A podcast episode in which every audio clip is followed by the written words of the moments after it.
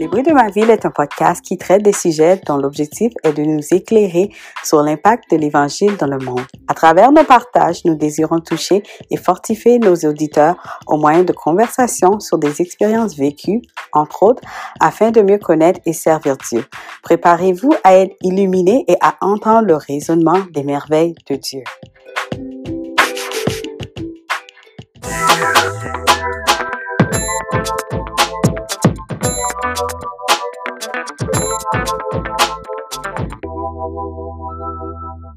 Bonjour à tous, bienvenue au deuxième épisode des bruits de ma ville. Ben, je suis très contente d'être là avec vous. Et aujourd'hui, mon invité est un jeune homme en feu. Il se surnomme aussi prisonnier du Christ. Il est, un, comme j'ai dit, un jeune homme en feu. Donc, euh, ce soir, euh, préparez-vous. Il fait aussi partie de la grande famille ICC Montréal. Donc, ce soir, j'ai l'honneur d'avoir Jean-Claude Mendes avec moi. Allô Jean-Claude, comment ça va? Hello Consuela, je vais bien et toi? Oui, ça va très bien, merci. Donc, euh, je, je, voulais te dire merci encore d'avoir accepté l'invitation de venir au bruit de ma ville. Et puis, parle-nous un peu de toi. Euh, juste présente-toi euh, un peu pour ceux qui ne te connaissent pas. Bah, en premier lieu, mon nom c'est voilà, c'est Jean-Claude Mendes. Je suis un, un, enfant de Dieu, voilà, un disciple de, de Jésus-Christ depuis quelques années déjà. Et puis, euh, et puis voilà, je, je suis originaire de la République démocratique du Congo. Euh, bon, Aujourd'hui, je vis au Canada depuis 22 ans déjà, donc euh, mmh je suis, un, je, suis un, un, vrai Canadien, un Québécois. oui.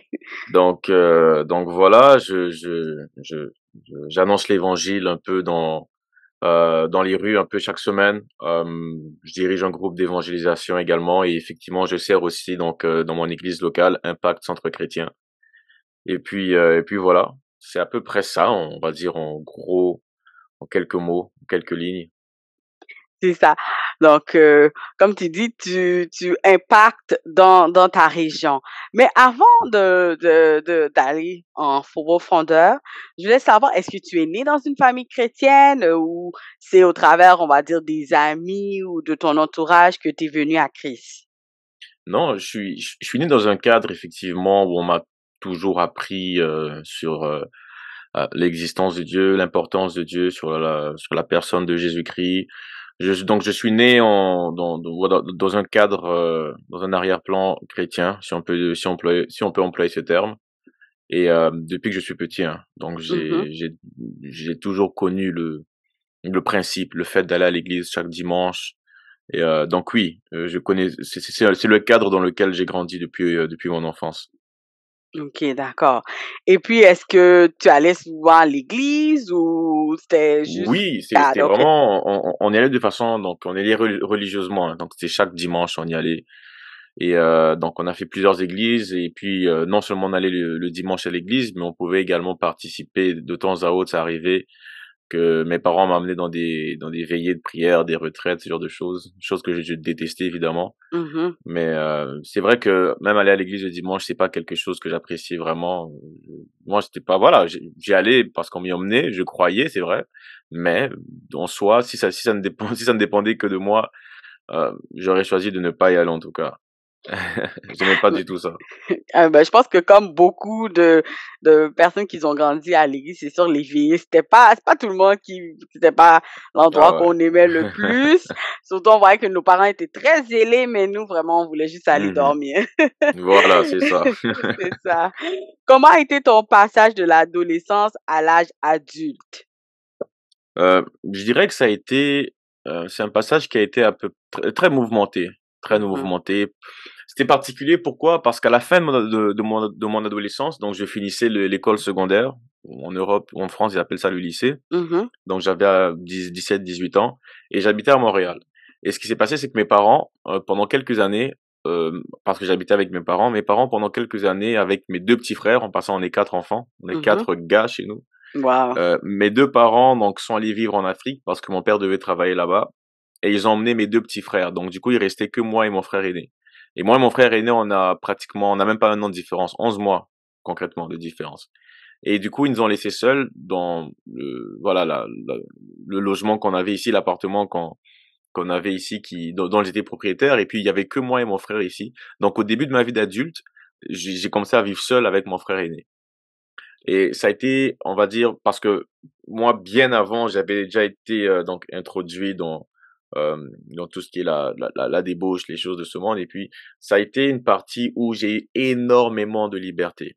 Mmh énormément de liberté et je ne me suis privé d'absolument rien.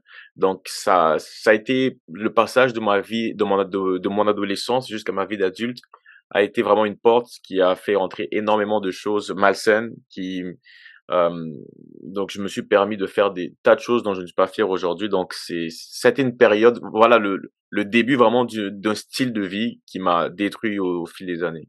Au fil des années. Mais est-ce mmh que tu, oh, si, si on revoit cela, est-ce que tu n'as jamais pensé peut-être aller rejoindre tes parents pendant que tout cela se passait, peut-être dire, OK, j'aimerais ça rentrer et, et puis vivre avec eux?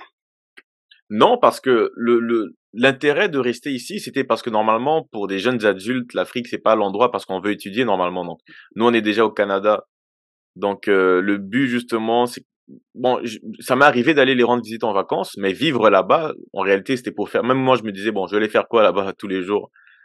Voilà, donc euh, c'est c'est pas du tout le même contexte. Donc même, il était préférable pour moi et mon frère aîné de, de demeurer ici. Donc, euh, parce que normalement, j'ai bien, j'ai bien dit normalement, on devait rester ici et étudier. Oui, c'est ça. Donc, euh, moi, je comprends qu'est-ce que tu veux dire par là. Donc, avec cette liberté, comme tu as dit, mmh beaucoup de choses se sont passées. Et je voulais savoir, euh, tu as, quand même aimé le monde au travers de toute cette liberté. Comment est-ce que ça, ça t'a affecté, exemple, physiquement, émotionnellement, mentalement, physiquement? Comment tout cela t'a affecté? Mais c'est sûr que les choses que j'ai fait, euh, bon, émotionnellement, ça m'a affecté euh, euh, du point de vue de ce que j'ai, j'avais une copine. Pendant quelques années, j'ai eu une copine. Et euh, quand on est attaché à cette personne, bah ça joue hein, au niveau de, au niveau de l'âme, au niveau de nos, de nos sentiments, au niveau de, voilà, au niveau de notre personnalité, ça joue. Donc ma vie était également influencée par ma relation avec ma copine au fait. Mmh Donc euh, je par exemple, je pouvais avoir des, euh, des, des disputes avec elle, des séparations et ça m'affectait énormément. Euh, ça m'a affecté euh, parce que tu, là tu tu tu tombes dans des genres de, de mini dépression hein. donc euh, et puis euh, t'es troublé par ces choses t'arrives plus à te concentrer t'arrives plus à faire grand chose pourquoi parce que ton cœur est comme dévoué envers une personne et, et quand il y a des blessures ben, veux, veux pas ça affecte vraiment le le cycle de ta vie euh, physiquement, bon, physiquement, euh, moi j'étais en très grande forme physique. Hein, j'ai toujours été un athlète. euh, je me rappelle, euh, voilà, j'allais énormément au gym. Je faisais beaucoup, je m'entraînais énormément avec mes amis et je courais beaucoup. Je faisais beaucoup de sport. Donc euh, physiquement, j'étais vraiment au top de ma forme. Mais c'est vrai que ça ne change pas que je pouvais facilement m'enivrer. Je m'enivrais énormément. Je buvais beaucoup avec mes amis aussi on était vraiment je je peux pas compter le nombre de fois que j'ai été sous. Je peux mmh vraiment pas compter le nombre de fois que j'ai été ivre. Je peux même pas compter le nombre de fois que j'ai en anglais on dit pass out. Ça veut dire quand on boit euh, on tombe dans ce qu'on appelle le, le, coma euh, euh, j'ai oublié le terme mais on tombe dans un coma est-ce que c'est atylique bon je, je veux pas dire que c'est ce mot là mais en anglais on dit toujours pass out. Voilà le mot qu'on mmh utilisait. Mais c'est mmh quand on, on, perd connaissance et puis on se réveille le lendemain sur un lit qu'est-ce qui s'est passé? Ben là on te dit bah t'as trop bu. Oh wow et puis, donc, je ne peux même pas compter le nombre de fois que j'ai pass out. Mmh. Et euh, donc, euh, je fumais aussi beaucoup. Euh, je fumais énormément, que ce soit du hash, que ce soit de la marijuana, la chicha. Donc, ça aussi, c'est quelque chose qui qui qui m'a qui m'a énormément affecté. Ça m'a rendu dépendant. Dépendant de ces choses au fait. Mmh. Euh, donc donc voilà, spirituellement, oublie ça, j'étais j'étais ben comme il est écrit, nous, nous étions morts au fait. J'étais mort spirituellement. J'étais pas du tout, du tout, du tout, du tout euh, euh, réuni avec le Christ. Euh, donc j'étais pas du tout connecté avec Jésus-Christ. J'étais vraiment séparé de lui au fait, mort dans mes péchés. Mmh Et mentalement, est-ce que est-ce que tu te sentais des fois, parfois perdu? Mais c'est sûr que j'étais perdu dans le sens, mais je, je me rendais pas compte hein, que j'étais mmh perdu. J'étais perdu parce que euh, j'étais pas sur le chemin. Le chemin, c'est Jésus-Christ. Donc, nous, nous, nous étions tous perdus, au fait. Moi, dans ma tête, voilà, je, je errais moi-même, euh, suivant ma propre voie. Mais, euh, mais sinon, je, je, non, je dirais pas je, je me croyais pas perdu, au fait. Mhm. Moi, je vais simplement ma vie comme bon me semblait. Mais sinon, voilà. Mais c'est vrai que j'étais perdu. Aujourd'hui, je me rends compte de ça. Ouais. Le, le jour où j'ai où, euh, où j'étais sauvé, je me suis rendu compte que oui, non, j'étais vraiment perdu, au fait. Oui, oui. Qu'est-ce que je voulais par dire des fois mentalement, c'est comme comme tu allais à l'église quand tu étais plus jeune, des fois Mhm. il y a des gens, c'est comme si oui, ils sont dans le monde, mais il y a toujours quelque chose comme il y a une petite voix qui qui pas qui leur parle, mais il y a comme un flashback qui dit comme qu'est-ce Bah, que au je fais fait, ici, tu sais? Mhm. Peut-être que je comprends dans le sens que je, je savais hein, que, que ce que je faisais c'était pas nécessairement bien, mais au fait, en réalité, je, je, je m'en foutais vraiment. Mhm, Je n'en mhm. avais que faire. Vraiment, ça me, ça, ça, ça ne me concernait pas du tout, au fait. Même si Mhm. je me disais, bon, c'est mal, j'avais aucun sentiment de culpabilité ou quoi que ce soit. Là, pour moi, je- vraiment, ça ne me dérangeait absolument pas. Mais absolument pas. Je voulais savoir quel a été euh, le point tournant de, de tout ça. C'est comment as-tu euh, trouvé Dieu ou t'es retourné à Dieu, on va dire ça? Et est-ce que, pour, quand je dis retourner, au travers de ce cheminement, est-ce que tu as eu de l'aide? On va dire peut-être de la Mhm. famille, pasteur, amis, ou même de passer par la thérapie. Ben, ce qui s'est passé, c'est que en premier, en premier lieu, euh, j'avais une copine, comme comme j'ai pu te, te le dire plus tôt, Mhm, et euh, et à ce moment-là, je dirais que avec elle, on avait des moments difficiles, et puis à un moment donné, pour épargner les détails, sinon on est là jusqu'à demain, mhm, mais euh, à un moment donné, on a eu à se séparer, et je crois effectivement que c'est euh, que c'est que c'est le Maître, c'est notre Seigneur qui a permis cela. Et puis, je me suis retrouvé au fait à lire les, les évangiles, à lire l'histoire de Jésus-Christ dans le Nouveau Testament. mhm, Euh, à- va savoir comment j'ai... Personne m'a dit d'aller lire au fait. J'avais simplement cette conviction qu'il fallait que j'aille lire l'histoire de Jésus-Christ dans le Nouveau Testament. Et c'est en lisant ces paroles au fait que moi j'ai vraiment été transformé. Je lisais ces paroles et ça me pénétrait, ça me perçait le cœur. Et je me rendais compte de qui il était, je me rendais compte de, de, de, de- qui était Dieu en réalité, de que, même si je croyais en Dieu, mais j'avais cette conviction profonde, cette conviction du cœur, de réellement de qui il était, de, que, de, de ce qu'il faisait pour, de ce qu'il a fait pour les hommes. mhm, Je lui pouvais lire euh, chaque ligne dans, dans les évangiles, les, les paroles du Seigneur et c'est incroyable comment j'en revenais pas comme un homme pouvait parler comme ça. J'en revenais juste pas. Et je me, je, je me rappelle, je m'imaginais simplement en train de marcher derrière lui dans les rues de, de Jéricho, de, de Jérusalem, de, euh, de Capernaum. Je, je, je me voyais avec lui vers euh, Tyris. Non, en fait, je, je voulais tellement le suivre. Je commençais à l'admirer sans même me rendre compte, au fait. mhm. Et je me suis pas dit, bon voilà, je vais lire la Bible, je vais devenir chrétien. Jamais, je me suis pas du tout dit ça. Je, juste, je, je savais simplement qu'il fallait que je lise l'histoire de Jésus. Après, j'en avais aucune idée de ce qui allait se passer, de ce, de ce qui allait se produire. Mais ces paroles ont pénétré mon cœur et, et, et, et, les choses que autrefois j'aimais, j'ai, je, je voulais plus, je, je, je n'aimais plus ces choses, tu vois. Mhm, mhm, Je mhm, voulais maintenant obéir, je voulais le suivre, je voulais devenir comme lui, encore et encore davantage. Et jusqu'à aujourd'hui, je ne reviens pas de cette grâce qui m'a fait de, de, de, de quitter ces choses. J'aurais jamais cru un jour être capable de, de, de, de quitter ces choses. Mais il l'a fait. Et puis je me suis rendu compte effectivement qu'il est mort à la croix pour mes péchés. Il a pris toutes mes offenses. Il a pris mes péchés, il a pris mon iniquité, il, a, il les a pris avec lui, il a été jugé, puni. Et au fait, à l'égard de cela, lorsque le Saint-Esprit révèle Jésus-Christ dans la vie de chaque personne, la, la, la question qui revient, c'est cette même question que les Juifs ont demandé à Pierre dans Acte 2, c'est que ferions-nous? Mhm. Que ferions-nous? Et c'est ce, qui- et c'est et- et- et c'est- cette- ce questionnement qui est venu, mais qu'est-ce que je vais faire? Ah, Je vais croire en Jésus-Christ, je vais le suivre partout où il va, partout où il m'amènera, je le suivrai. J'ai renoncé à tout, absolument tout. J'envoie un message à tous mes amis, j'envoie un message aux filles avec qui je parlais, leur avisant que voilà, j'ai arrêté, j'ai arrêté tout, j'ai arrêté la vie Mhm. de débauche, j'ai arrêté euh, euh, toutes les trucs bizarres que je faisais, les, les, les soirées bizarres, arrêté tout. Et j'ai commencé à entretenir maintenant une vie de sanctification. J'ai commencé à entretenir une vie où je plongeais dans les Écritures, mon, mon regard dans les Écritures tous les jours. Je ne pouvais même pas me séparer de ma Bible. Je l'avais toujours avec moi. J'allais travailler, j'avais ma Bible. J'étais dans le transport en commun, j'avais ma Bible. Chez moi, je lisais les Écritures. J'ai commencé à tomber amoureux des Écritures. J'ai commencé à tomber amoureux de Jésus-Christ. Et c'est lui qui a fait cela en moi.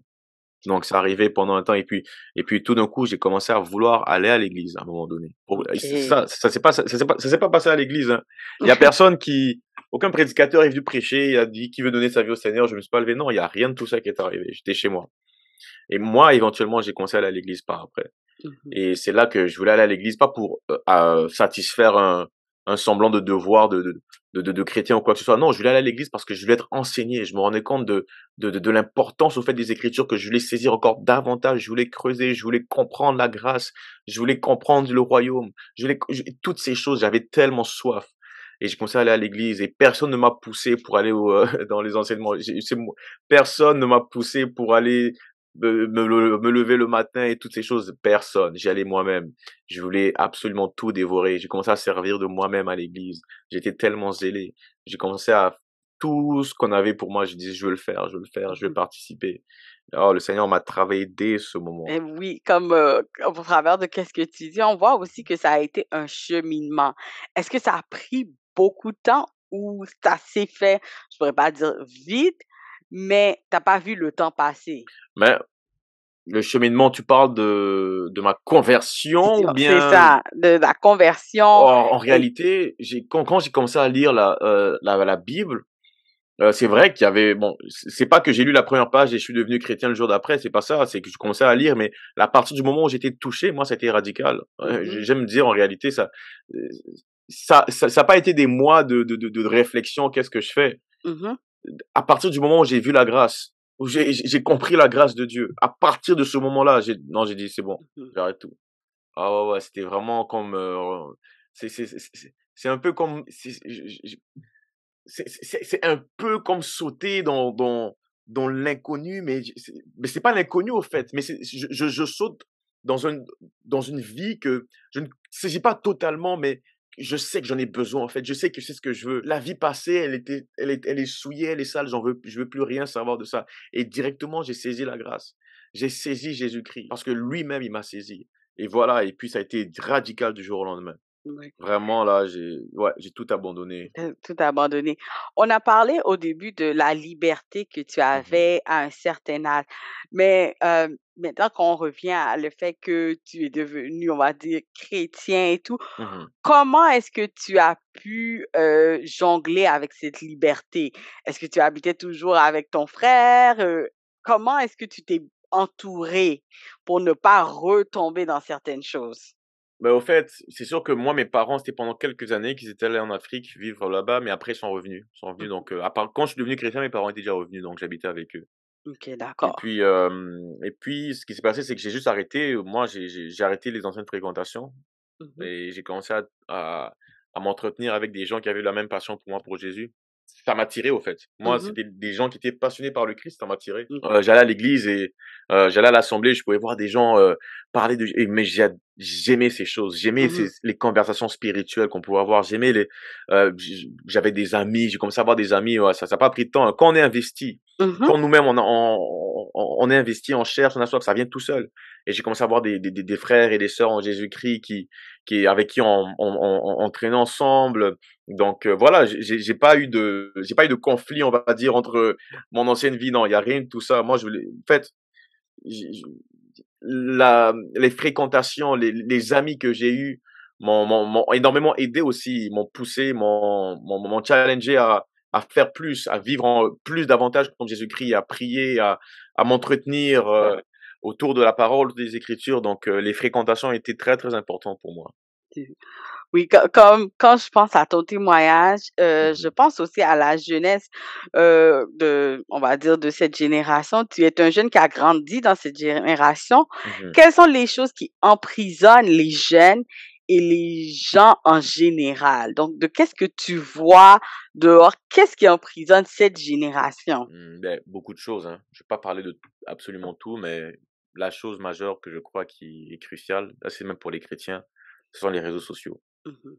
Ouais, de façon concrète, les réseaux sociaux, c'est très, très néfaste. Même pour les enfants. On le remarque, du fait que déjà, les enfants à partir de de 4-3 ans, on leur donne déjà une tablette et puis ils savent déjà comment manier YouTube et et c'est très grave, très, heu, je trouve, hein, Je, Mmh je trouve, je trouve que c'est pas leur rendre service, mais déjà, même les, les, les- adultes et les, les jeunes, les adolescents, euh, l'influence que les réseaux sociaux peuvent nous amener, c'est le fait de, effectivement, le fait de paraître, de montrer ce qu'on n'est pas, Mmh euh, de, de- d'exposer une vie que nous n'avons pas nécessairement, et surtout pour les chrétiens, euh, de montrer une vie de sanctification que nous n'avons pas, et, et ça nous expose au fait à tellement de choses ignobles qu'on peut voir. Euh, les réseaux sociaux, c'est, c'est, en soi, c'est pas mauvais, mais c'est ce qui se passe là-bas, au fait. Mmh Euh, le fait de, ça attise énormément la cupidité. Ça attise énormément le fait de, le désir d'être populaire, la vaine gloire. Mmh Ça attise énormément dans la vie des gens la superficialité. Et euh, on veut dépendre au fait de l'opinion de, de ce que les gens euh, pensent, de ce que les gens euh, vont, des likes, des euh, des vues. Et c'est et c'est ça au fait. Et ça c'est dans l'Église et en dehors de l'Église. C'est c'est- c'est- c'est- ces choses ont énormément d'impact pour les chrétiens. Mmh Donc je crois que c'est quelque chose qui facilement nous emprisonne. Nous Les réseaux sociaux, définitivement. Mmh Je voulais savoir comme, heu, en parlant de ça aussi, de des réseaux sociaux, si par exemple on avait un ami ou une amie qui, heu, s'était éloigné, on va dire, du Seigneur, quel quel on va dire, quel conseil pourrais-tu donner à une personne, heu, pour aider, heu, à à si on peut dire, à ramener cette personne à Mhm. Christ? Ben, c'est de ne pas, euh, de toujours garder contact avec cette personne. Mmh Ça veut dire que si c'est un ami, j'imagine que c'est quelqu'un avec qui on partage souvent. Donc, c'est d'être proche avec ces gens, en fait. Mmh Euh, en général, quelqu'un qui, on va dire, qui, comme on aime le dire, qui, qui retourne dans le, dans le monde, qui fait un peu ce que le fils prodigue a fait, Mmh euh, ça arrive, ces gens ont tendance à s'isoler, au fait, avant que ça arrive. Bah, ou bien pendant que ça arrive. Et c'est ces gens, en général, tu- on remarque quoi, quand on n'entend plus parler d'eux, on les voit plus à l'assemblée. Mmh Et puis souvent, même quand on tombe sur eux, ils vont, ils vont faire comme si tout va bien. On va leur dire comment ça va. Oh, tout va bien, tout va bien. Oh non, faut que je règle des choses et tout ça. C'est pour ça qu'on me voit pas. Et puis tout d'un coup, la personne s'isole, s'isole, s'isole. Ça, c'est un truc du diable. Mmh Le diable, c'est ce qu'il fait. Euh, il vient disperser. Il disperse. Pourquoi? Parce que quand une brebis maintenant est toute seule dans son coin, il y a personne pour l'aider, il y a personne pour relever, n'est-ce pas? Mmh euh, et, et c'est ce qu'il fait. Beaucoup de gens tombent dans ce piège. Et c'est beaucoup l'orgueil rentre aussi parce qu'ils veulent pas en parler et tout ça. Donc c'est quelque chose qu'on peut déjà euh, voir, en fait, discerner dans la vie des gens. Mmh Et ces gens, effectivement, n'ont plus de vie de prière. On va demander comment va ta vie de prière? Cette personne va dire à, à l'aise, oh non, moi ça va, je prie tous les jours. Mmh En général, non. Quelqu'un qui a réellement une vie de prière ne va jamais répondre, moi je prie tous les jours, tout va bien. Jamais. Mmh Quelqu'un qui a réellement une vie de prière va euh, réellement une, une vie de prière selon le Saint-Esprit va sait que c'est pas facile Mmh et on veut toujours plus. Tu demandes à cette personne comment va ta vie de prière et puis cette personne va te développer au fait, va te donner cette passion, cette soif, tu diras oh, voilà ce qui se passe et puis au fait tu, tu vois que le langage même de cette personne est complètement différent. Elle, elle viendra pas te dire tout va bien, non, non, elle va te développer sur ça. Elle va dire j'ai tellement besoin de ça, Tel- nous avons tellement besoin. C'est une soif qui va qui va te communiquer au fait. Mais des gens tu- qui, qui s'éloignent déjà, qui, qui vont vers le monde, euh, c'est sûr, elles n'ont plus de vie de prière et puis elles vont faire comme si, soit elles vont faire comme si tout va bien, ou bien soit elles vont, elles vont, être, elles vont, elles vont- elles vont être honnêtes et dire non, ça va pas. Mmh Elles peuvent, elles peuvent être honnêtes, effectivement. Mais c'est, il, il, il s'agit au fait de, de, de garder contact avec les gens, de voir comment ils vont. Mais de ne pas, voilà, de, de- d'être là pour elles quand même, euh, de toujours garder cette amitié au fait Mmh et de prier pour elle, de, de, de, de, de, de, de toujours exhorter cette personne. Et d'être vrai. Moi, je dirais en réalité d'être vrai. De ne pas faire comme si tout allait bien avec la personne. Moi, si j'ai un ami à moi et je vois que c'est le cas, je vais lui dire ce que ce qu'il en est, je vais lui dire ce que je sais. Je vais lui dire ce qui risque d'arriver. Moi, je suis très, on va dire, voilà, cash. Hein, T'es mon ami, je vais pas faire comme si tout va bien. Si je sais que ça va pas, que tu es retourné dans, dans une vie d'impudicité et toutes ces choses, je vais te le dire, non, mon gars, il faut que tu arrêtes. Mmh Je dis, mon gars, tu sais, si c'est un enfant de Dieu, il va reconnaître la voix du berger. Mmh Si c'est un enfant de Dieu, elle va pas endurcir son cœur. Si c'est un enfant de Dieu, le Seigneur a dit, mes brebis reconnaissent ma voix et ils l'écoutent. Si c'est une brebis du Seigneur qui est simplement retournée dans le monde, elle sait que c'est ce qu'elle fait, c'est mauvais. Mmh Elle le sait. Et puis elle-même, elle se sent coupable de la chose, oui. Mais il s'agit d'amener cette personne, d'aller vers cette personne et de maintenant de l'encourager, de la prendre par la main. Si c'est une brebis, ça arrivera. Mais si c'est pas une brebis, si c'est pas du tout une brebis, cette personne va endurcir son cœur, va dire, oh non, moi je fais ce que je veux. De toute façon, pourquoi vous êtes là à me juger? Donc, Bref, tu vois un peu le langage? Oui, Il y a des gens, oui, c'est comme ça, au fait. Mais c'est des gens tout simplement qui veulent juste rien savoir, qui ont peut-être essayé de vivre la vie chrétienne, mais c'était pas pour elles au fait. Elle, Mhm. elle se sentait, elle se sentait comme voilà, euh, comme vraiment pas du tout dans son élément. Et maintenant, elle se sent vraiment dans son élément. Maintenant, c'est ça. Et puis, la ramener, ce sera pas possible. Elle veut rien savoir. Ouais, ouais. Voilà. Mais on parle vraiment d'une brebis qui s'est simplement égarée. Elle va reconnaître la voix du berger. Donc, c'est d'être là et de l'assaisonner par la parole, de l'exhorter, de prier avec cette personne, de l'amener. Viens, on va prier ensemble. Viens. C'est de l'aider au fait. Elle est tombée. Maintenant, on va l'aider à se relever. à se relever. Mhm. Euh, juste pour euh, continuer sur la même euh, vague, je voulais savoir qu'aimerais-tu voir? Parce que euh, je sais que tu es responsable d'un groupe d'évangélisation. Mhm. Qu'aimerais-tu voir pour les jeunes adultes qui évoluent maintenant, comme les jeunes adultes chrétiens qui évoluent euh, dans nos églises? Que- Qu'est-ce que tu aimerais voir pour cette prochaine génération? Euh, la vision de l'éternité. Mhm. La perspective de l'éternité. Il y avait un homme à l'époque qui s'appelait Jonathan Edwards. Euh, C'était un prédicateur aux États-Unis à l'époque de l'Amérique coloniale au XVIIIe siècle. Mhm. Et il a un jour, il a, il a, il a prié et puis il a dit en anglais, Oh God, stamp eternity on my eyeballs. Donc Dieu étampe l'éternité sur sur euh, mes globes oculaires, sur Mhm. mes yeux. Donc fais-moi voir maintenant le monde au travers de ta perspective. Et je crois effectivement que si c'était le cas pour beaucoup d'entre nous, on, vivrait complètement différemment. On prendrait les choses de Dieu complètement différemment. On jouerait, on, on, on jouerait pas, on jouerait pas au fait d'a- d'aller à l'église. Il y en a qui jouent à ça, on, on joue au fait d'aller à l'église et de servir durant la semaine à quelques reprises et puis voilà, non. On vivrait réellement comme des disciples. Mhm. C'est-à-dire de prendre les choses de, de l'éternité au sérieux, de prendre les âmes au sérieux, de prendre l'évangélisation au sérieux. Mhm. C'est pas quelque chose avec lequel on rigole. C'est pas du tout quelque chose avec lequel on rit ou on s'amuse. Et je vois ça trop souvent dans toutes les assemblées où j'ai pu mettre les pieds. C'est, c'est un sujet de, de blague des fois. Mhm. On parle réellement des gens qui... I mean, si on va quelque part, on va par exemple dans, dans des funérailles, et puis on voit qu'il y a quelqu'un qui est mort qui est dans un cercueil, et puis ça, ça va être solennel au fait. Et disons qu'il est mort d'une circonstance assez, assez nébuleuse, d'un accident, et puis qu'après on se rassemble, et puis on parle de la chose, mais personne ne va rire de, de, de, de ces choses, de, de ces accidents. On va dire, mais non, mais il y a des gens qui meurent de cette façon, et puis tu as été témoin de quelqu'un qui est mort de cette façon, tu vas dire, mais non, quelque chose de prendre au sérieux, on blague pas avec ces choses, mais quand, quand, il, en est, quand il en est de l'évangélisation, on parle des âmes qui périssent, mais on, on, on prend ça à la blague, on rigole avec ça, avec l'évangélisation, ah, regarde, lui c'est l'évangéliste, il fait ci, il fait ça, et puis voilà, oh, il va évangéliser tel, et puis non. Et c'est devenu une blague, il y a- mais il n'y a aucune passion pour ça, au fait. Mhm. Il y a aucune passion. Je, je te dis, ça m'attriste, ça me brise le cœur tous les jours. Pourquoi? Parce qu'on n'a pas la pensée de l'éternité. Un jour, quelque chose va arriver pour tous les chrétiens. Et ça, je le dis à mon groupe. Je le dis à toutes les personnes avec qui je parle. C'est qu'on va tous se tenir devant le tribunal de Christ. Oui, les Christ, oui, les chrétiens nous seront jugés. Absolument. Tous les Mhm. chrétiens seront jugés. Pas pour déterminer si on sera sauvé ou pas. Non, on sera sauvé, mais déterminer au fait ce qu'on a fait, au fait, de bien ou de mal, durant notre pèlerinage depuis que nous sommes nés de nouveau. C'est ça. Le Seigneur a dit qu'il a un livre de souvenirs et il note absolument tout de ce qu'on fait, les décisions, les choix, le sérieux qu'on a, les motivations, la fidélité, et tout sera mis à la lumière. Tout ce qui est caché sera mis à la lumière ce jour-là. Et c'est à ce moment-là qu'on va beaucoup, avoir beaucoup, si j'avais su, j'aurais pris ça beaucoup plus au sérieux. De ça, il, il s'agit d'abandonner sa vie, d'abandonner ses désirs complètement égoïstes, c'est ses ambitions complètement égoïstes, de s'adonner complètement au plan de Dieu pour notre vie. Et ce plan, c'est pas pour satisfaire ce qu'on a envie de faire. Non, c'est pour satisfaire sa volonté à lui. Peu importe ce que ça nous coûte. Peu importe ce que ça nous coûte. Peu importe. Et de le faire aujourd'hui, de s'y engager aujourd'hui, une fois pour toutes, et de prendre ça au sérieux, et de vivre la vie d'un disciple pour de vrai. Mhm. Finalement, c'est ce que je veux voir. C'est ce que je veux communiquer à chaque personne. On voit que tu as vraiment l'évangélisation à cœur et programme partout dans la ville où tu es. Donc, euh, tu habites à Mhm. Montréal.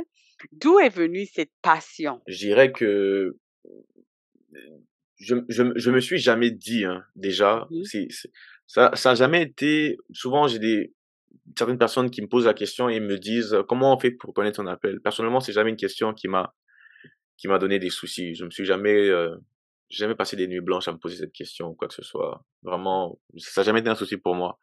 Mais naturellement, le jour où je suis né de nouveau, comme je t'ai dit, j'avais ma Mhm. Bible partout avec moi au travail. Et là où je travaillais, j'étais beaucoup en contact avec des clients. J'étais vendeur. Et puis, euh, ce que je faisais, c'est que tout simplement, naturellement, je parlais de Jésus à mes clients. Naturellement. Vraiment, personne m'a dit qu'il fallait que je le fasse. Il y a personne qui m'a dit, maintenant, il faut que tu évangélises. Non. Mais mmh. sans savoir, j'évangélisais. Je ne savais même pas que ce que je faisais. Tout simplement, c'est que vu que je parle avec mes clients, mais la, la, la seule pensée qui venait, c'était Jésus-Christ. J'étais obsédé par Jésus-Christ, au fait. Mmh. C'est toujours de l'abondance du cœur que la bouche parle. Mmh si ton cœur est rempli de Christ, tu parleras de Christ. Voilà. Si ton cœur est rempli, rempli, rempli de cupidité, tu ne parleras que d'argent, le fait de s'enrichir, de s'enrichir. Mais si ton cœur est rempli de Jésus-Christ, tu ne parleras que de Jésus-Christ. Bon, je dis, quand je dis tu parleras, je suis pas en train de dire qu'on peut pas parler d'autre chose. Non, on peut. Mmh oui, oui. Beaucoup de choses dans la vie. Je, voilà. Mais, si quelqu'un traîne avec moi assez longtemps, il va savoir que, en m'entendant parler, que la grande priorité de ma vie, c'est Jésus-Christ. Oui. Oui. Et c'était naturel pour moi de parler avec parce qu'il cherchait à me connaître. Moi, si tu mmh cherchais à me connaître, je vais te parler de moi, ce qui me passionne. Et ce qui me passionne, c'est Jésus. Donc, et là, je leur parlais de ça, je leur parlais de comment j'ai comment été sauvé, de, je leur parlais du salut, comment ça fonctionne. Donc, je leur parlais de, de, de, l'œuvre de Christ à la croix et à tout le monde. Et c'était naturel. Donc, j'évangélisais sans le savoir. C'était une passion pour moi. Et quand j'en parlais pas, voilà, quand je parlais d'autre chose, sans parler du Christ, c'était bizarre, mais je me sentais un peu, voilà, c'est comme si je dis j'ai perdu mon temps en fait. Mmh Mais ouais, sans savoir, c'est un peu le sentiment que j'avais. Donc je disais vrai, donc ça a commencé comme ça. Donc j'en parlais naturellement à tout le monde. Mmh et puis au fur et à mesure où euh, je, je, je, je, au fur et à mesure où je m'entretenais avec mes frères et des sœurs dans des euh, toujours dans des dans des atmosphères où le Seigneur était toujours au centre. Euh, ça, ça, ça, ça, ça, ça, ça s'accentuait. Je voulais encore plus et je voyais euh, des frères en France qui qui euh, qui annonçaient l'évangile dans dans les métros. Je voyais le pasteur Semayas. Euh, je voyais également Cospiel qui annonçait l'évangile dans les métros en France. Et, et moi, quand je voyais ça, ça me passionnait. Je dis, mmh waouh, ça me faisait battre mon cœur, ça m'excitait. Je dis, c'est ça que je veux faire. J'étais passionné par ça. Ça a brûlé en moi. Et, euh, et c'est comme ça, au fait, en étant entretenu par ce genre de choses, que effectivement, j'ai dit, c'est ce que je veux faire et c'est ce que j'ai commencé à faire. Et c'est eux, lorsqu'ils sont venus eux-mêmes ici au Canada, qu'ils ont, euh, avec la, la première fois que j'ai annoncé l'évangile dans les métros, c'était avec eux. Et c'est là que j'ai vraiment commencé à vraiment à, à, aller chaque semaine dans les métros et dans les rues éventuellement. Et jusqu'à aujourd'hui, le Seigneur nous a secourus euh, on continue, on, persévère dans cela. Donc, euh, le Seigneur lui-même, il, il, il, nous ajoute toujours des, des, des cordes dans notre arc. Maintenant, je, même, aujourd'hui, je suis beaucoup plus dans les rues, je dirais. Mmh et, euh, mais effectivement, c'est comme ça que ça a commencé au fait. Et c'était ce désir de transmettre euh, l'évangile. Paul dit, car l'amour de Christ nous presse. Voilà, voilà le moteur en réalité. L'amour de Christ nous presse parce que nous savons que si un seul est mort pour tous, mais tous sont donc morts. Et quand il dit ça, c'est pas l'amour qu'il a pour le Christ, non, c'est l'amour que le Christ a pour lui. Pour lui. C'est l'amour que le Christ mmh a pour nous qui nous presse. Parce que nous savons que si lui seul est mort pour tous, ben ils sont tous morts. Tous morts dans leurs péchés, dans leurs iniquités. Mmh morts spirituellement. Et nous devons absolument parler de l'amour que Dieu a manifesté pour le monde en ce qu'il a envoyé son Fils Jésus-Christ mourir à la croix pour leurs péchés. Voilà. Donc, en voyant cela, je vois vraiment que, que l'évangélisation, c'est, c'est pas juste quelque chose que tu fais, mais c'est quelque chose que tu vis. Et je voulais savoir, est-ce que tu as, on va dire, un témoignage ou quelque chose qui t'a touché pendant que tu étais dans les rues, peut-être avec ton groupe ou seul à mmh évangéliser, si tu as peut-être une, je vais dire, un témoignage à nous raconter. Oui, je pensais à ça même cette semaine. Mmh c'est pas quelque chose qui, qui, qui, voilà, qui, qui tape à, à, l'œil. C'est pas quelque chose de, entre guillemets, spectaculaire. J'ai vu beaucoup de choses hein, en annonçant l'évangile. J'ai vu mmh plusieurs choses, mais une des choses qui, il y a quelques années déjà, qui m'a vraiment marqué, c'est un jour j'étais dans le métro et j'ai annoncé l'évangile et quelque chose que s'est produit que je n'ai jamais, que je n'avais jamais vu hein, ni avant ni après. Mmh un homme s'est levé après que j'ai annoncé l'évangile et lui-même il a rendu témoignage. Il a dit ce qu'il dit c'est vrai. Moi j'étais un pécheur. Je, je le connaissais ni d'Adam ni Ève. Mmh et il a dit oui, j'étais un pécheur et aujourd'hui j'ai été lavé par le sang de Jésus-Christ. Mmh je paraphrase un peu la fin, mais il avait dit quelque chose qui ressemblait à ça, mais il avait mentionné le fait qu'il était un pécheur. Mmh et j'ai dit mais quand est-ce que et ça m'avait troublé parce que aujourd'hui les témoignages que nous avons c'est quoi? C'est et comme j'aime comme j'aime souvent dire, les témoignages qu'on a souvent, c'est ah, on entend, c'est ah oui, mon, mon ex-copain m'a brisé le cœur et Jésus m'a guéri, des choses comme ça, tu vois. Mais mmh quand est-ce qu'il y a réellement une conviction de péché qui s'installe? Le Saint-Esprit est venu nous convaincre en ce qui concerne la justice, enseignant le péché, la justice et le jugement. Mais la conviction du péché, où est-ce qu'on la trouve? Le salut, on peut pas être sauvé sans avoir été convaincu du péché. Impossible. Mmh.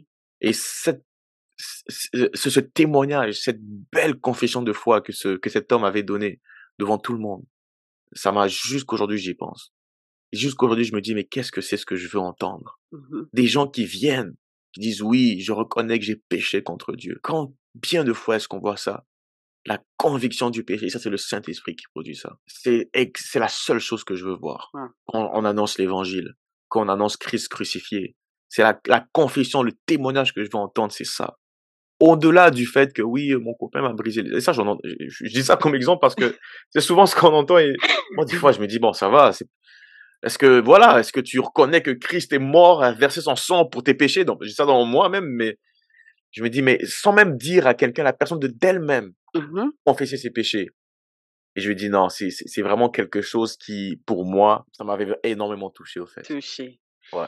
Et puis, c'est sûr que quand on voit quelque chose comme ça, surtout dans un métro avec plein de gens, Mmh. euh, Dieu a dû te faire un clin d'œil pour dire, tu fais la différence. Donc, euh, des fois, Dieu aussi euh, nous fait des clins d'œil aussi. Donc, au travers de, de ton, de ce témoignage-là, je vois que Mmh. Dieu a aussi, t'a fait un clin d'œil pour dire, continue de faire ce que tu fais parce qu'il y a des gens qui sont touchés. Mmh. Donc, il y a deux citations donc euh, j'aimerais qu'on parle que j'ai vu que tu as mis euh, sur les réseaux. Une qui dit Je donnerai ma vie à Dieu demain. Parfois, on entend les gens dire ça. Mmh. Et puis, c'est quelque chose qui me trouble parfois parce que je me dis Mais on on- on n'est on n'est pas maître ni du temps ni des circonstances. Donc, on ne sait pas si on va avoir demain. Mmh. Qu'est-ce que tu dirais à une personne qui dit cela? Une personne qui dit ça, de un, c'est ce qu'il faut saisir, hein, c'est la Mhm, disposition, en fait, de son cœur. C'est mhm, que cette personne, effectivement, euh, n'en a que faire du, du salut, au fait. mhm, Moi, c'est ce que ça me dit. Moi, c'est ce que je, moi, c'est ce que j'entends, en fait, quand quelqu'un me dit ça. Pourquoi? Parce qu'en réalité, le, il y a personne, jamais. C'est jamais arrivé que quelqu'un détermine son salut, le sédule. C'est jamais arrivé. mhm, Jamais. Et ça, on doit le savoir en tant qu'enfant de Dieu. Jamais personne dit, bon, moi, dans deux mois, je serai sauvé. Pour l'instant, j'en profite. Et dans deux mois, la personne dit, oh, comme j'avais prévu, je suis vraiment né de nouveau. Et puis voilà, non, c'est jamais arrivé. mhm. Jamais dans l'histoire. Donc, ce que ça traduit déjà, c'est juste que la, la personne ne veut rien savoir. C'est qu'elle y croit, elle croit à l'existence de Dieu, et puis, euh, et puis ça l'intéresse juste pas, au fait. Ça l'intéresse pas, elle, elle, elle aime trop les choses de ce monde. Et puis, euh, voilà, un jour. Donc, euh, mais la personne, non, la personne ne veut juste rien savoir, en fait. C'est ce que ça traduit. Mhm. Donc, moi, ce que je ferais, c'est que je lui annoncerai l'évangile, dans le sens que ce qu'il faut savoir, c'est que le- l'oreille ne se lassera jamais d'entendre, et l'œil ne, sera, ne se lassera jamais de voir. Mhm. Donc, une personne qui dit ça, non, ça n'arrivera pas. Mhm. Mais c'est de lui annoncer l'évangile, de lui annoncer le, le, le fait. Et on- ça, on connaît cette phrase que demain n'est pas promis. Mais cette personne, en réalité, en général, elle va, non, elle a aucune conscience de, de, de, de, de, euh, de la, de la mort, en fait. Pour elle, non, elle va vivre. Elle prend, ce- elle, elle, elle- c'est, de l'orgueil aussi parce que la personne croit vraiment que, elle se dit non, moi, je vais vivre. Donc, euh, elle s'enfle le cœur en se disant qu'elle va vivre comme si le souffle ne dépendait que d'elle-même. Mhm, mhm. Donc, euh, c'est vraiment une attitude d'orgueil, une attitude vraiment de, de mépris par rapport à la grâce, une attitude de vraiment. Je pense Mais, Mhm. Mhm. Non, j'allais dire, je pense aussi, c'est avec euh, le monde dans lequel on vit. Je m'en rappelle que il y avait aussi les citations comme Forever Young ou comme ils disent, euh, euh, comme s'ils disent euh, 50 is the new 30. Comme Mhm. il y a certaines choses qui, qui sont dites dans le monde aussi qui font que les gens, ils oublient que on n'est pas là pour tout temps. Mais Mhm. c'est aussi les expressions, les choses qui sortent parfois même dans les, dans les musiques ou même dans les, on va dire, euh, à la télé. Donc, euh, des fois, le monde aussi englobe les gens et le diable aussi, euh, les aveugle aussi, pour qu'ils pensent qu'ils ont toujours le temps. Donc, des Mhm. fois aussi, ça aussi, c'est difficile parce que Mhm. les gens pensent qu'ils ont toujours le temps. Donc, comme tu Mhm. as dit, c'est en évangélisant et vraiment en, en leur parlant, mais c'est vraiment Dieu qui touche les cœurs à la fin. Absolument. C'est ça. Absolument, absolument. Et puis, je voulais aussi euh, rebondir sur la deuxième citation que j'ai lue qui m'a vraiment touchée. Euh, tu as dit, offrez à votre employeur le même temps que vous offrez à Dieu. Offrez à vos amis le même temps que vous offrez à Dieu. Offrez à votre famille le même temps que vous offrez à Dieu. Vous verrez combien de temps ils seront encore vos employeurs, amis ou famille. Ça m'a fait un peu rire vers la fin. Donc, je voulais savoir comment est venue cette, cette citation? Euh, est-ce que quelque chose s'était passé ce jour-là ou c'est juste que tu t'es assis puis tu pensais à tout ce qui se passe, euh, euh, on va dire, dans le monde ou dans ton environnement quand tu regardes les gens? Au fait, j'ai toujours... Moi, moi, quand je me suis converti, quand j'étais sauvé, c'était vraiment une conversion radicale. Mmh et je suis devenu très sérieux avec les choses de Dieu, au fait. Et en voyant, en, devenant sérieux avec les choses de Dieu, j'ai, vu les autres chrétiens qu'il était depuis plusieurs années, même pendant que moi j'étais dans le monde et que je m'en, vraiment que je n'en avais que faire des choses de Dieu. Et aujourd'hui, quand je suis devenu chrétien et que j'ai pensé à tous ces chrétiens que j'avais connus à l'époque, qui étaient réellement chrétiens, bah, mais qui, voilà, que je, qui n'étaient pas aussi sérieux que, que, que je croyais qu'ils l'étaient, une fois que j'ai compris les choses de Dieu, c'est pour ça que, en parenthèse, je me rappelle, je me dis la vie que nous vivons aujourd'hui en Jésus-Christ devant les, devant les non, devant les non-croyants. Le jour, si un jour ils, ils, sont sauvés, ils naissent de nouveau, ils, ils vont se rappeler de, des choses qu'ils ont vues chez nous. Mmh et c'était le cas avec moi. Et puis, moi, je, je, lis énormément. Et c'était tiré au fait de, de, de, quelque chose. Je me rappelle plus où j'avais lu ça. Ou donc, je peux pas vraiment te dire. Mmh Mais la citation en soi ne vient pas de moi. C'est euh, j'avais lu, j'avais lu quelque chose qui ressemblait à ça, du moins. Mmh mmh Donc ouais, ça, ressemblait à ça, mais c'était, c'était, ça rejoignait au fait ma pensée. Et euh, et c'était du, du, voilà, c'est un appel vraiment à être sérieux avec les choses de Dieu. Mmh. Pourquoi? Parce qu'on a tellement de légèreté par rapport à ça, mais on est tellement sérieux avec des choses comme le travail, comme avec même avec les amis, parce qu'on sait que voilà, on veut on, veut garder cette chose, on veut garder le travail, donc on est sérieux. Mais pour les choses de Dieu, souvent, on, on ne lui accorde pas le temps nécessaire, on, on, on, le néglige, on reporte à demain, alors que les choses, la manière dont on néglige Dieu, en tant qu'enfant de Dieu, si on négligeait le travail de la même façon, ça fait longtemps qu'on perdrait notre travail. Mmh mmh C'est vrai. C'est vrai, ça, ça fait longtemps qu'on perdrait notre... Si, si on traitait certains amis de la même manière dont on néglige Dieu, ça fait longtemps qu'on on, serait plus amis, on parlerait plus avec ces amis-là, ils ne parleraient plus. Et ça, c'est pour nous dire, mais attends, mais Dieu, il est toujours là, au fait. Et ça, c'est pas pour qu'on puisse se dire après, bon, vu qu'il est toujours là, bon, autant continuer de cette façon, il sera toujours là. Non, c'est pour nous dire, c'est pour nous amener à une repentance sincère par rapport à ça. Alors que c'est lui qui mérite les choses au-delà de tous. Mais il est toujours là. Ça doit nous amener à une prise de conscience disant, non, Seigneur, pardonne-moi. Et nous révolter par rapport à ça. Dire qu'en tant qu'enfant de Dieu, comment on peut le négliger autant? Non, on ne peut pas le négliger ainsi. on doit vraiment prendre cette vie au sérieux. Mmh au sérieux. On n'a qu'une seule vie pour glorifier Jésus. Et je le dis même, je le répète. Il y en a, ça passe, ça rentre dans une oreille, ça sort de l'autre. Un jour, on va se tenir devant le tribunal de Jésus-Christ. Et c'est vrai. Il faut pas être distrait avec les choses de ce siècle.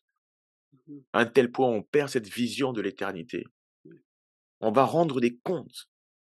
Mes amis, aujourd'hui, il sera trop tard là-bas pour, euh, pour se discipliner. Il sera trop tard pour prier, pour jeûner pour servir, pour sacrifier, il sera trop tard. Mmh. C'est maintenant. Quand je regarde dans la citation, je compte quatre fois le mot temps, temps, temps, mmh temps. Donc, le temps, c'est vraiment quelque chose que, comme on dit, on n'est ni le maître des temps, ni le maître des mmh circonstances. Donc, comme tu dis, il faut vraiment, vraiment se réveiller et se mettre à cela. Euh, une de mes dernières questions est, on, te voit actif sur les réseaux et aussi au sein de ton église Impact Centre Chrétien Montréal. Comment mmh. évolues-tu au sein de ton église locale?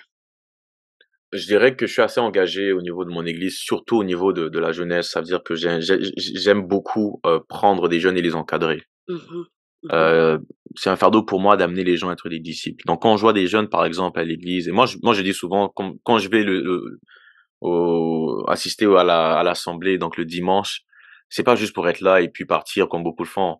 Mais je, je, vais toujours chercher à communier avec des, des gens même que je connais pas pour voir où est-ce qu'ils en sont. Et, et, et quand les gens font ça, vous allez vous rendre compte que il y en a beaucoup, en fait, qui sont là, mais qui n'ont pas de vie de prière, qui Mhm. n'ont pas de vie d'étude des Écritures. Mais ils sont, ils sourient, ils disent oui, que Dieu vous bénisse, bon dimanche, et puis vous croyez que tout va bien. Non, cette personne n'a pas de vie de prière, cette personne n'a pas de vie d'étude des Écritures, n'a pas de vie de- d'étude des Écritures, et puis voilà. Et c'est, c'est- mais c'est en parlant, c'est en, en parlant des vraies choses que vous allez vous rendre compte de ça. Et moi, ce que je fais, c'est qu'après, je, je les prends, je les prends par, je leur propose, et puis ils acceptent en général. Je les prends par la main, et puis on étudie les Écritures ensemble durant la semaine. Mhm. Des disciples, ça se fait durant la semaine, pas le dimanche. Et il faut arrêter de juste aller le dimanche et puis de parler aux gens de, de choses banales. De... On vient d'écouter un message qui normalement doit être spirituel et puis on sort de là et puis tout ce qu'on fait c'est parler maintenant, on parle business et puis après tout ce qu'on fait c'est parler du sport. Mais non, mais attendez, la personne qui est devant vous, vous savez même pas où elle en est spirituellement avec, avec le Seigneur. Mhm. Peut-être qu'elle est même pas née de nouveau. Mais c'est en parlant avec ces personnes. Et moi, c'est ce que je fais au niveau, beaucoup au niveau de la jeunesse. C'est que je vais vers les jeunes, les plus jeunes, et puis je parle avec eux, voir où ils en sont. J'essaie de discerner par l'égard de leur discours, de ce qu'ils me disent, où est-ce qu'ils en sont spirituellement. Et puis voilà, c'est là, je leur propose maintenant un accompagnement et je les, je les encadre pour, durant la semaine, les amener à être des disciples. Des disciples, ça se fait la semaine. Mhm. Donc voilà un peu mon engagement. C'est beaucoup au niveau de la jeunesse et au niveau de l'évangélisation. Donc voilà. Oui, oui. Bon, ça, c'est un très bon point aussi que, que je vois que tu, que tu as dit parce que même euh, euh, à mon église locale, ils disent surtout d'aller vers les nouveaux, parler aux gens. Euh, oui, le dimanche, on a souvent remarqué que c'était le allô, allô, allô, allô. Et même au nouveau, parfois c'est allô, allô, mais sans vraiment prendre le temps même de demander le nom de la personne, un peu se familiariser. Donc, qu'est-ce que tu dis? C'est, vraiment, c'est, Mhm. l'impact, c'est vraiment la première fois que tu vois la personne et puis après ça, ben ça vient après, comme Mhm. tu le dis, avec les jeunes, discuter euh, pendant euh, la semaine pour pouvoir vraiment euh, les aider à, à cheminer. Parce que nous savons que vraiment cette Mhm. jeunesse passe au travers de beaucoup de choses dans ce monde. Donc, avoir des bonnes personnes qui les encadrent, les, ça aide beaucoup. Mhm. Donc, un dernier mot dont je voulais euh, savoir comment euh, tu vois Dieu euh, dans ta vie. Donc, je, je donne toujours euh, des exemples euh, euh, à, la personne que avec qui euh, je fais l'entrevue. Je demande est-ce que Dieu c'est c'est ton rocher, est-ce que c'est c'est un père, c'est un avocat? Donc, euh, dans un mot, si tu pouvais décrire Dieu pour toi. Un, un seul mot. Un mot. Un mot. Oui. non, il est mon Seigneur. hein. Vraiment, c'est le mot que je. Seigneur. Seigneur. Seigneur de absolument tout dans ma vie. Ça veut dire quoi? Ça veut dire que tout lui appartient. Mhm. Et il y a absolument rien qui est à moi. Euh, ma vie a été dédiée à lui. Quand si je dis que je suis son prisonnier, c'est que c'est c'est c'est c'est qu'il fait absolument ce qu'il veut avec moi. Mon désir, c'est de l'obéir. Mon désir, c'est d'être un esclave de sa volonté. Et c'est un désir qui s'accroît jour après jour. Donc, il est mon Seigneur Mhm. dans le sens propre du terme. Mhm. Ah, un très beau mot, Seigneur. Euh, je voulais te remercier, savoir est-ce que tu as un dernier mot pour nos auditeurs? Euh, pour ceux qui vont écouter ou qui écoutent déjà, c'est euh, c'est c'est il s'agirait vraiment de prendre sa vie chrétienne au sérieux et une fois pour toutes. Oh, je, je- je vous en conjure par les Mhm. compassions de Dieu, de réellement aujourd'hui d'arrêter de, de, de remettre à demain l'obéissance, d'arrêter de remettre à demain le sacrifice, d'arrêter de remettre à demain la consécration, d'arrêter de remettre à demain les écritures, d'arrêter de remettre à demain la- aujourd'hui. Une vie, une vie chrétienne qui ne coûte rien ne vaut absolument rien. Qu'est-ce que ça vous coûte de suivre Jésus-Christ tous les jours? Si vous vivez au fait de la même façon que, que vivent tout le monde, mais qu'à la différence, c'est que vous allez à l'église le dimanche et que vous servez une fois de temps à autre. Si c'est que ça, je suis vraiment désolé, mais c'est pas assez. Il faut que ça, qu'est-ce que ça vous coûte? Je dis pas ça pour forcer les gens pour euh, être euh, être un légaliste ou quoi que ce soit. Non.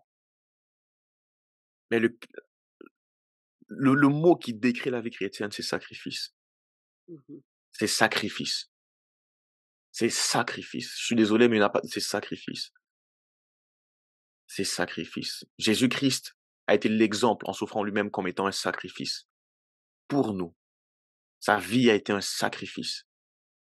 Et Paul nous dit dans Romains 12 d'offrir nos corps comme des sacrifices vivants, sains et agréables. Mais il faut la prendre au sérieux et la donner à Dieu, cette vie. Voilà. Merci beaucoup, Jean-Claude. Merci beaucoup pour ton témoignage. Merci pour tes mots de sagesse. Et puis, euh, je voulais te dire, continue, continue ta marche, Mm. continue à impacter, à impacter ta communauté et les gens de ta ville parce qu'ils en ont besoin. Et merci à toi de faire la différence. Donc, Oh, mais merci merci à toi également pour l'invitation. merci de passer au bruit de ma ville. Et puis, tu es toujours le bienvenu. Yes, par la grâce de Dieu, ça me fait plaisir. Merci à toi. Ah.